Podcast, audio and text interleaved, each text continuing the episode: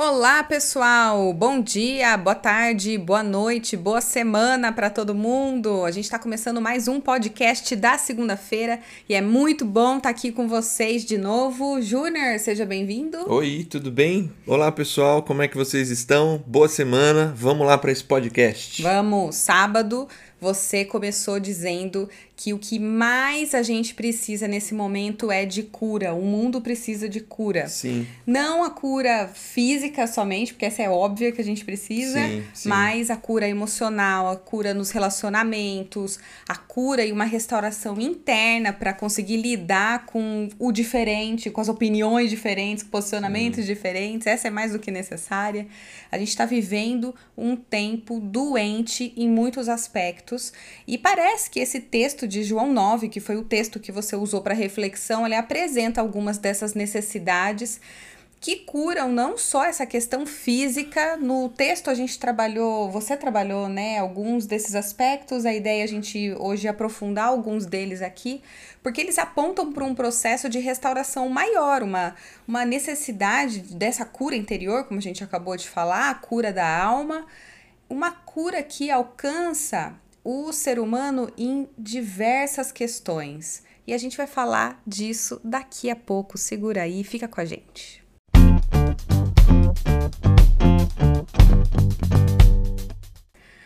Júnior, semana passada, durante um devocional, eu li o texto de João 5. Para você que está ouvindo, não se confunda. O Júnior fez a reflexão em João 9. 9. Eu estou falando de João 5, que fala de outra cura de Jesus. E quando você falou da cura do, do cego. cego no sábado, eu vi algumas semelhanças nos dois textos. As duas curas. Sim. Certo? Claro, né? Um é paralítico, outro é cego, a, a, o, o contexto é completamente diferente, mas Jesus curou os dois. Sim, é, os dois relatos da cura começam com a expressão. Depois eu fui ler o texto de João 5. Só deixa eu explicar. Para você que está ouvindo, João 5, ele é aquele texto. E se você puder parar, dar uma lida no texto rápida ou escuta o podcast, depois vai para sua Bíblia, lê, volta para o podcast, escuta o podcast de novo para ver se bate com as suas impressões. Mas é aquele texto em que Jesus é, vê um paralítico no tanque de Siloé, não, Bethesda. Bethesda, Siloé é, o outro. É o outro. Não fiz o devocional direito. O Bethesda, que tinha é, uma cultura, uma crença popular de que de vez em quando o anjo do Senhor passava, agitava as águas do daquele tanque e o primeiro a pular no tanque recebia cura. É isso. Mas é, leia João 5, mas leia João 9 também. Não vai dar prioridade pro texto ah, que a tá Paula está tá sugerindo. Lê os dois. Vale a pena ler os dois capítulos. Bom, mas. Eu, eu gosto mais do João 5, tá? Eita, eu nós, leia os dois. Eu não vou dar preferência pro 9, leia os dois. É, mas é legal. O 5 e o 9 começam com a mesma expressão: Jesus viu. Jesus viu o paralítico e Jesus viu o cego. É, o paralítico estava numa grande varanda, né? Então tinha muita gente ali. É um local. Esse tanque de Bethesda que você citou, ele tem cinco portais de entrada. Então uhum. ele é um local amplo, tinha muita gente ali. E ele também viu o cego. Os dois casos, eles são sinais de Jesus que apontam para essa restauração de todas as coisas, para essa busca da restauração dos aspectos físicos, mas muitos outros, né? Essa realidade da presença de Jesus oferece essa possibilidade, essa presença da cura. Mas é sempre bom não perder de vista essa especificidade. Jesus trata desses dois, e, e, ali, principalmente em Betesda, tinha muitos outros doentes, mas é interessante perceber que Jesus, Jesus olhou, viu, é. viu um e uhum. foi em um. Sim. Isso sempre nos coloca, deve nos colocar na situação de crer, de esperar, de ter fé, confiar na decisão soberana de Deus quando presenteia e age com compaixão. E quando isso, isso não acontece, para que a gente também não enlouqueça e achar que a culpa por não ser curado, por exemplo, é de quem não pediu ou não acreditou, a gente precisa olhar bem para esses dois textos. Aqui a gente tem um ponto interessante dessas duas histórias, porque nenhum deles pediu diretamente a cura. Eles foram vistos por Jesus, como você acabou de dizer, e eles receberam inesperadamente. Eles não estavam nem com esperança, a gente vai falar um pouco disso, yeah. É. né? Não estaria envolvida a fé dos dois nesse caso, né? Não, eu vou até trazer um trecho disso, porque na minha, na minha devocional me marcou muito. Gente, sabe aquele texto que você lê a vida inteira, mas tem aquele dia que você lê o texto e ele fala diretamente com você? É. E eu vou dizer uma coisa, experiência pessoal. Eu li a primeira vez o texto e falei assim: Jesus não tô conseguindo enxergar, não tô conseguindo ver resposta em cima desse texto. Eu li de novo, foi na segunda vez que eu li o texto que começou a saltar algumas impressões para mim de um alimento, de fato. A Bíblia é um nosso alimento, né? E Sim. aquilo para mim foi muito legal. E o que me pegou muito foi João 5, no versículo, deixa eu ver aqui, 6, ele fala assim, ó: "Quando Jesus o viu deitado e soube que ele vivia naquele estado durante tanto tempo, Jesus lhe perguntou: Você quer ser curado? Eu achei, eu, eu, eu parei, sem brincadeira, um tempo para pensar assim: por que é que Jesus pergunta para aquele homem se ele quer ser curado? Se é tão óbvio. Parece óbvio, né? Mas olha a resposta do cara, do cidadão. Disse o paralítico: Senhor, eu não tenho ninguém que me ajude a entrar no tanque quando a água é agitada. Enquanto eu estou tentando entrar, outro chega antes de mim. Duas coisas aqui, né? Senhor, eu não tenho ninguém que me ajude. Ele não conhecia Jesus. O texto vai deixar claro que ele não sabia quem era Jesus. Então ele não sabia do poder e nem da fama de Jesus. Sim. Como alguém que estava fazendo milagres, operando milagres. É, e o cego parece que também não. Sim, eu também tive essa impressão. E quando ele olha, né? E a segunda impressão que eu tenho aqui é ele estava sem esperança nenhuma. Quando Jesus pergunta, você quer ser curado? A resposta deveria ser sim. Claro que eu quero ser curado, mas ele já vai na desculpa dizendo: "Ah, mas não tem jeito". Ele já está negando aqui, ele está numa fase de negação, porque a Bíblia conta que eram mais de 38, 30 e poucos anos que esse cara estava esperando uma cura. É, e você começou falando no podcast dessa, dessa volta ali no, no sábado, né? Que eu falei dessa cura que o mundo está precisando, né? Uhum. Eu acho que de alguma forma todos nós carregamos algumas doenças emocionais. No caso do paralítico, uhum. a doença talvez presente ali, maior até do que a paralisia física, uhum. é essa paralisia emocional que fez com que ele parasse de ter esperança, né? Uhum. Poucas pessoas é, no nosso tempo principalmente, são completamente saudáveis, né? A gente tem traumas, tem questões. Mas nesse nos... momento de pandemia, Sim. a gente vive surtado. Questões que nos perseguem. E, e, eu acho que eu não falei exatamente assim no sábado, mas esse processo de cura que Jesus faz aponta para uma necessidade de, de ver as pessoas. De enxergar a pessoa. De enxergar né? as pessoas. Né? É, parece que o mais. Porque acho que ver a gente vê, a gente não enxerga. É. Sim, a gente até. Mas Jesus é interessante que esses, nesses dois textos, o verbo ali, Jesus vê e vai para agir, né? Uhum. Então, é, a, a cura do cego e do paralítico, óbvio que a situação física está em jogo. Uhum. Né? Para usar o exemplo do cego, que eu estudei mais do que do, uhum. do paralítico, e se você quiser comentar em cima do paralítico, uhum. é, o que ele mais precisava não era ver, mas ser visto. Uhum. Engraçado isso, né? Sim. É, a maior necessidade dele não era a visão física. E olha que essa é importantíssima, eu não estou desprezando em nada esse rapaz ter aberto os olhos pela primeira vez e visto o mundo. Isso é fantástico. Uhum. Mas ele ser Antes dele ver, ele precisava ser visto ele precisava por ser visto. A cura começa quando as pessoas se sentem amadas, se sentem vistas uhum. e amparadas, Sim. mesmo no desespero. E talvez essa falta de esperança desse rapaz, e aí você pode falar mais porque você leu mais esse texto, uhum. é renovada porque alguém ali dentro daquele lugar viu ele. Talvez Não, depois de muito tempo. O paralítico a gente parte da mesma premissa, porque Jesus fala: porque você quer ser curado? Ali, a impressão que eu tenho é que Jesus estava reativando nele um sentido para a vida ou algo que ele já tinha buscado e que ele tinha perdido as esperanças. Sim. É assim, nossa, eu acho que eu tô aqui, eu já nem, nem tenho mais intenção de ser curado ou esperança de ser curado. Eu tô aqui já.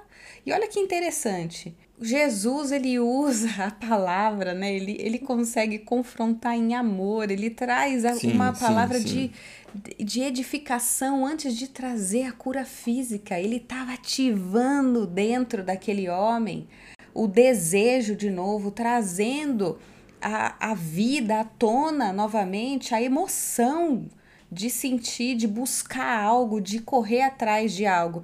E esse é um ponto que muitas vezes a gente desanima porque demora para a gente conquistar as coisas ou porque a gente não vê mais esperança e nós ficamos desesperançados, tá certo? Sim. Desesperançado? Tá, tá sim. A gente perde o rumo, a gente perde o objetivo pelo qual nós estamos ansiando, buscando, levando para Jesus, porque faz tanto tempo, ou parece que as circunstâncias, né, como aquele homem, ah, mas eu não tenho ninguém, ixi, olha tanto gente aqui, sempre alguém vai pular antes de mim as circunstâncias não cooperam, a gente desanima. Sim.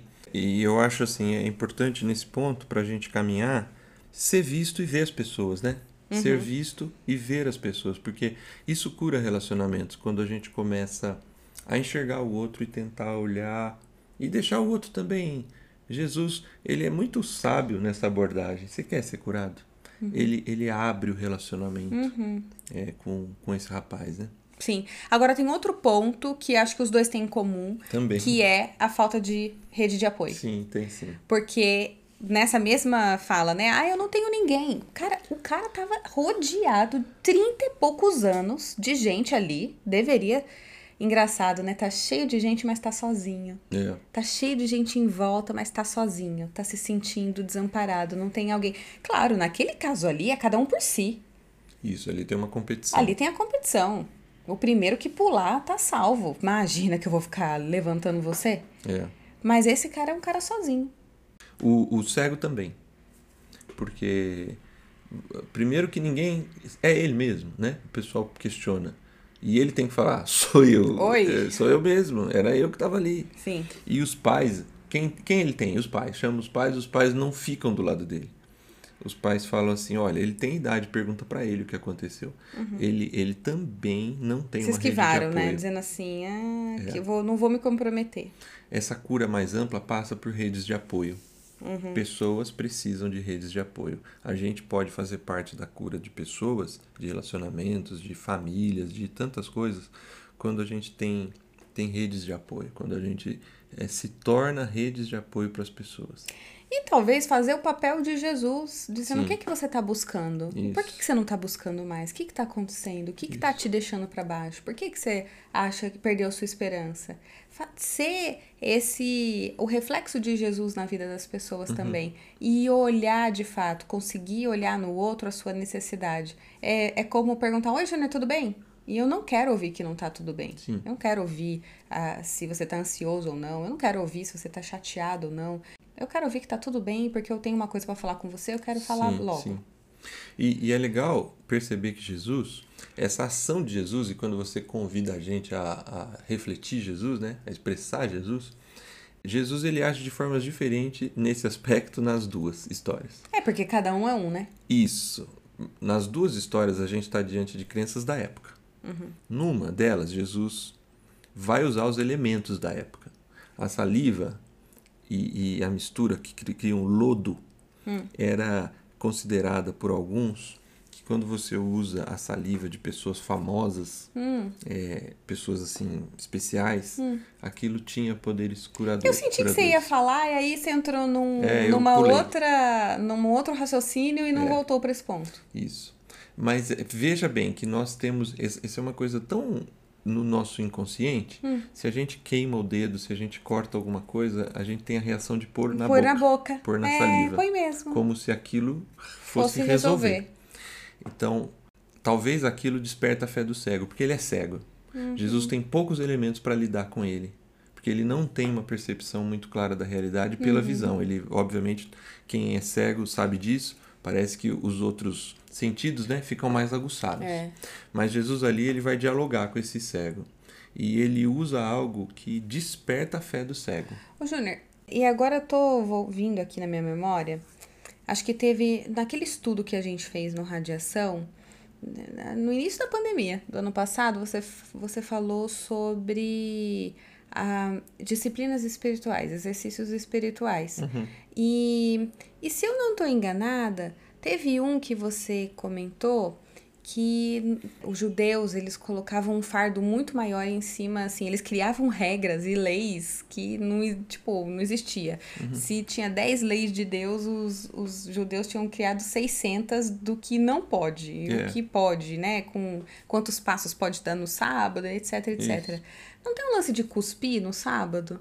Tem, não pode. Não pode cuspir, né? Não pode. E aqui e Jesus, o texto é sábado. É no sábado. Será que não é mais um sinal de Jesus também para a época? Aí é uma relação maior que foge aqui do, do, do contexto da contexto. cura. Tá bom, né? então eu não vou entrar nele, é. desculpa. É. Tô fugindo. Mas tem. Mas tem, né? Tem coisa ali. Você tava pregando e eu lembrei disso. Eu falei, tem. caramba, mas tem outra coisa aí, porque eu sei que não tem. podia cuspir, Jesus vai lá e cospe. Jesus é dos meus. Na verdade, Jesus desperta a fé dele. É, eu, eu para mim, aquilo funciona como um placebo, sabe assim? A gente sabe disso, a medicina diz isso. Do, doentes que têm fé, uhum. eles têm um, uma capacidade uma de, de, de melhorar mais rápido, às vezes, daqueles que não têm fé. Sim. E ele usou isso. Eu não. O poder de Jesus está ali presente, mas ele usou isso. No caso do paralítico, não. No paralítico tem uma crença que a água se mexe, quem cai na água é curado. Mas Jesus não usa água, ele não. usa o poder da palavra. Ele levanta, só fala, pega levanta, sua cama e pega vai. sua cama e anda. Não tem, vai no tanque de não sei aonde, não tem nada. Agora, olha que palavra poderosa, porque ele não sabia que Jesus, quem era Jesus, e ele obedece. É muito poder. Porque assim, uma pessoa fala assim, você vai ser curado. Oi? Como que eu vou ser curado? Então, Sim. eu acho que já começou na intervenção de Jesus. Você quer ser curado? Então, Isso. levanta agora e, e, anda. Não sei como é que Jesus falou, né? Não tenho até medo de ficar tentando achar como é que Jesus falou. Uhum. Né? Mas, vamos voltar aqui. Você acha que Jesus, aqui nesse caso, teve uma, uma intervenção sobrenatural? Olha, se milagre é intervenção ou ação de Deus no mundo natural, nos dois casos houve ação direta de Jesus para mover o cego em fé e para encorajar o paralítico a sair da condição que ele estava ali há tanto tempo. Nos dois casos, Jesus colocou em ação o seu poder e a sua graça como Messias. E aí, eu acho que é muito difícil da gente entender, se até ficou assim, ah, tenho medo de falar, tentar imaginar como Jesus falou. Mas eu e você temos experiência disso. Quando Jesus fala claramente, algo começa a se mover dentro da gente. Sim. Algo começa a se mover. É, é sobrenatural. É. É e essas coisas isso. sinalizam quem é Jesus. Uhum. Que ele é aquele que veio para restaurar todas as coisas. Uhum. Né? É, se até o vento e o mar obedecem Sim. à voz de Jesus, como a Bíblia diz, imagina um homem que está de frente com ele ali. Isso aí. É, então, assim, eu não tenho nenhuma dificuldade de aceitar o sobrenatural nos dois casos. Uhum. Mas a gente não pode se esquecer que ele está fazendo muito mais por eles e por nós uhum. ao fazer essas duas curas. Jesus está curando outros aspectos da personalidade desses Eu creio dois. piamente. Por isso que eu acho que a gente deve exercer fé em Jesus sempre. Sim. E contar com a sua graça sempre. Tanto que tem outros textos de cura que Jesus fala: os seus pecados estão perdoados. E depois que ele cura só. Ou seja, Sim. ele faz um. Ele mexe com a estrutura da pessoa antes mesmo de mexer com a estrutura física dela. Acho que Porque isso é a, a maior é mais cura. Ampla. É, a nossa, restauração é mais é ampla. Não, é ficar focado, né? Na cura física, como se então assim o ministério fosse a ideia somente dessa cura física, uhum. é limitar demais Sim. o que Jesus está mostrando é. com esses sinais, uhum. ainda que a cura física para quem está doente ou para o familiar nosso é muito importante. Isso, até porque algumas pessoas que podem estar tá ouvindo podem ter essa experiência dessas intervenções é, e, e, essa convicção de que Deus entrou milagrosamente com uma ação e resolveu e curou. Mas tem pessoas que podem ter passado ou estejam passando por uma frustração porque perdeu alguém, porque não teve uma oração respondida. Sim. E eu acho que aqui ajuda bastante aquela parte que você apresentou, que perguntaram se o jovem pecou ou os pais que pecaram por ele, por ele ter nascido cego, né? Para ele ter nascido cego, na verdade. Ou seja, ter sido abençoado com uma cura, gente, não te torna ou não me torna melhor, ou não ter sido abençoado não me torna pior do que quem foi abençoado com uma cura Sim. ou com um milagre, porque não é assim que a coisa funciona. Deus, Deus tem o controle e ele decide agir de maneiras diferentes com cada um que se compromete a andar com ele e está disposto a aprender a confiar nos mistérios de Deus. Sim. E isso em nenhum momento deve ser um problema, deve ser um incentivo para a gente praticar a fé, uhum. viver a fé. Sim. E vez após vez, se a gente tiver a necessidade, pedir pela intervenção divina. Sim. E a fé é exercida quando tudo vai bem, mas a fé também é exercida quando tudo não vai bem. Uhum. Nos dois casos, Jesus está fazendo mais do que só responder positivo ou negativamente. Uhum. A cura, a solução, ela precisa apontar para algo maior. No caso do cego e do paralítico, uhum. apontam para o homem chamado Jesus. Eles conseguem perceber uhum. que o que curou não foi o lodinho da, da, saliva e do, do, do barro uhum. e que não foi a água Sim. Foi Jesus. Jesus. Eles, eles começam a ter uma relação direta com Jesus. Apesar de não saber quem foi. Inclusive, depois, o paralítico encontra Jesus no templo. Ou seja, ele vai cumprir o rito. Sim. O paralítico vai para o templo. E aí Jesus vira para ele e fala: Viu? Anda, vai lá, mas não peca mais. Fica atento. Jesus estava no segundo encontro Jesus ele se mostra ele ele dá conselhos que é que é a caminhada, que faz parte da caminhada. Sim. Você só vai conhecer Jesus mesmo. Ali o texto fala, ali ele soube quem era Jesus e foi inclusive contar para os fariseus que tinham perguntado, viu, quem fez isso com você? Porque ele da primeira vez não soube responder quem tinha feito. Uhum. Muito louco, né? Bom, mas pra gente resumir então e a gente finalizar o podcast, pessoal, o que a gente vê aqui nessas duas histórias é que Jesus, ele nos, mais do que nos vê, ele nos enxerga.